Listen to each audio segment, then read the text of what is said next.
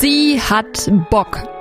Sie ist in diesem Fall Katja Levina, Autorin, aber sie steht gleichzeitig für ganz viele Frauen.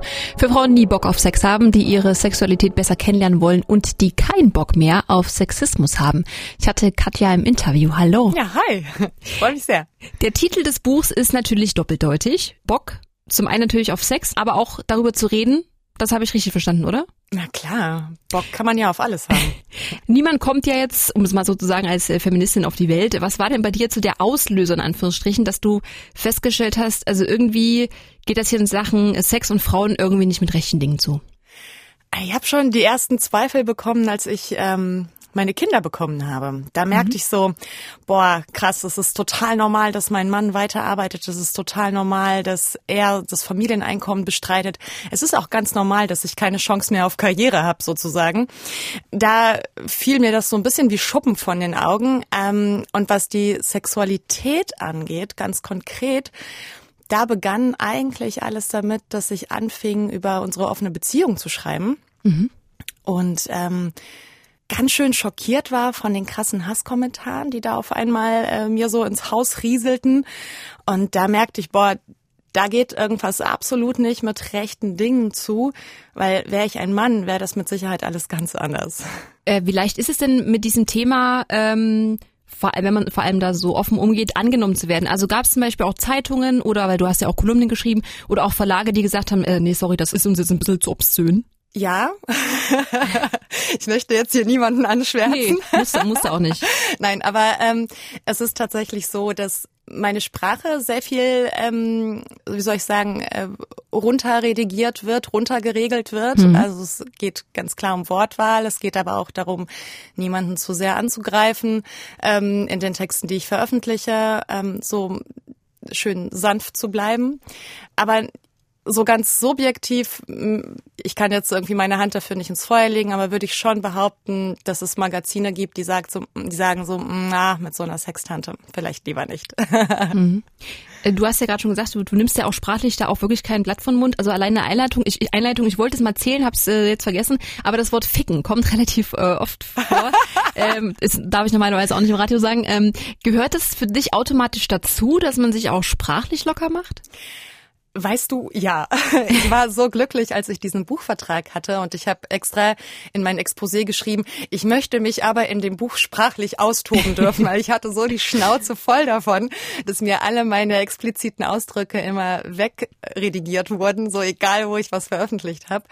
Mm, und ja, da war ich sehr, sehr glücklich, dass ich da so richtig auf die Kacke hauen kann. Ich glaube, das ist total wichtig, die Dinge auch beim Namen zu nennen, weil solange wir das nicht tun und das immer alles versuchen so zu umschreiben und das alles korrekt auszudrücken, bleibt's halt immer noch irgendwie so wie unter so einem Mantel des Tabus. Findest du es aber trotzdem okay, wenn man jetzt als äh, Feministin das jetzt nicht macht? Also ich zum Beispiel, ich sehe das also bestimmt ganz viel so wie du, ähm, möchte es aber nicht unbedingt in jedem zweiten Satz ficken sagen. Aber ist es okay? Also kann man da auch, findest du auch, dass da jeder so seinen eigenen Weg äh, haben kann, wie er das ausdrückt? Aber um Himmels Willen, natürlich. Danke. Das ist, das ist ja Quatsch. Das wäre ja auch totaler Blödsinn, wenn ich jetzt sagen würde, Leute, jetzt nur noch Ficken rufen die ganze Zeit. Vielleicht musste ich mich in der Einleitung auch ein bisschen austoben, weil, okay. wie gesagt, ich durfte es endlich.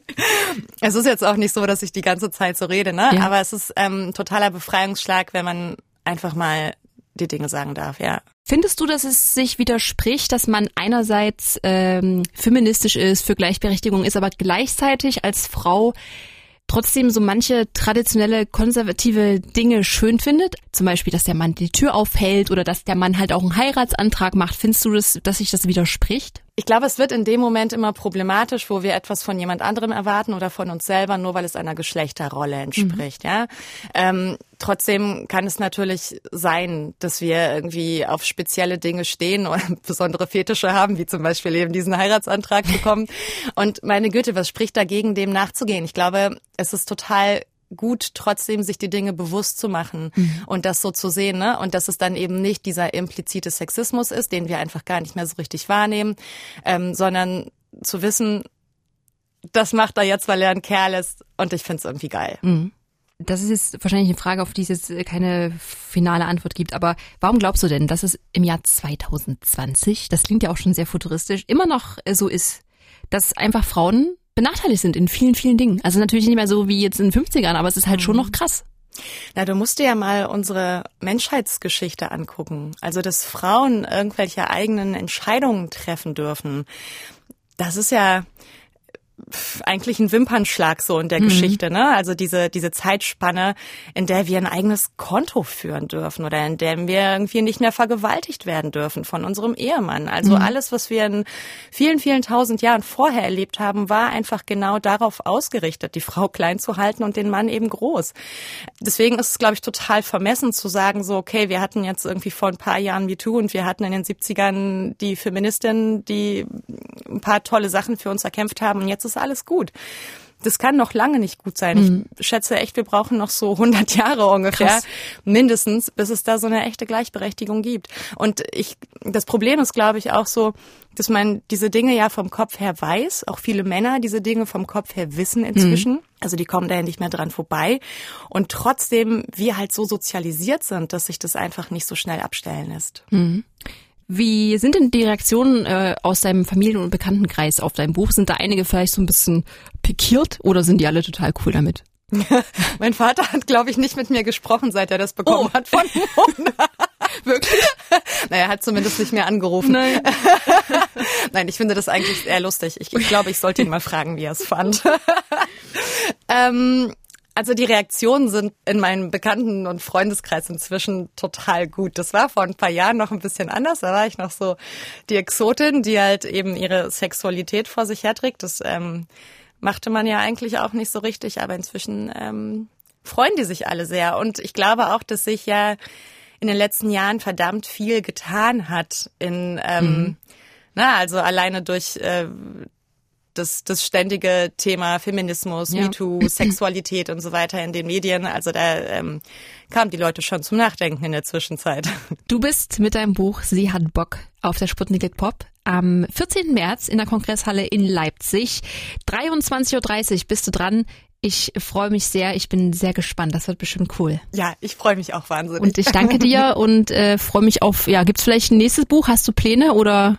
Ich habe natürlich Pläne. Ich habe schon ungefähr drei angefangene Manuskripte in meiner Oha. Schublade. Also ähm, mal gucken, was ich als nächstes in Angriff nehme. Ja. ich bin sehr gespannt. Bis dahin sehen wir dich erstmal am 14. März bei der Sputnik Pop. Vielen Dank. Yay, danke dir.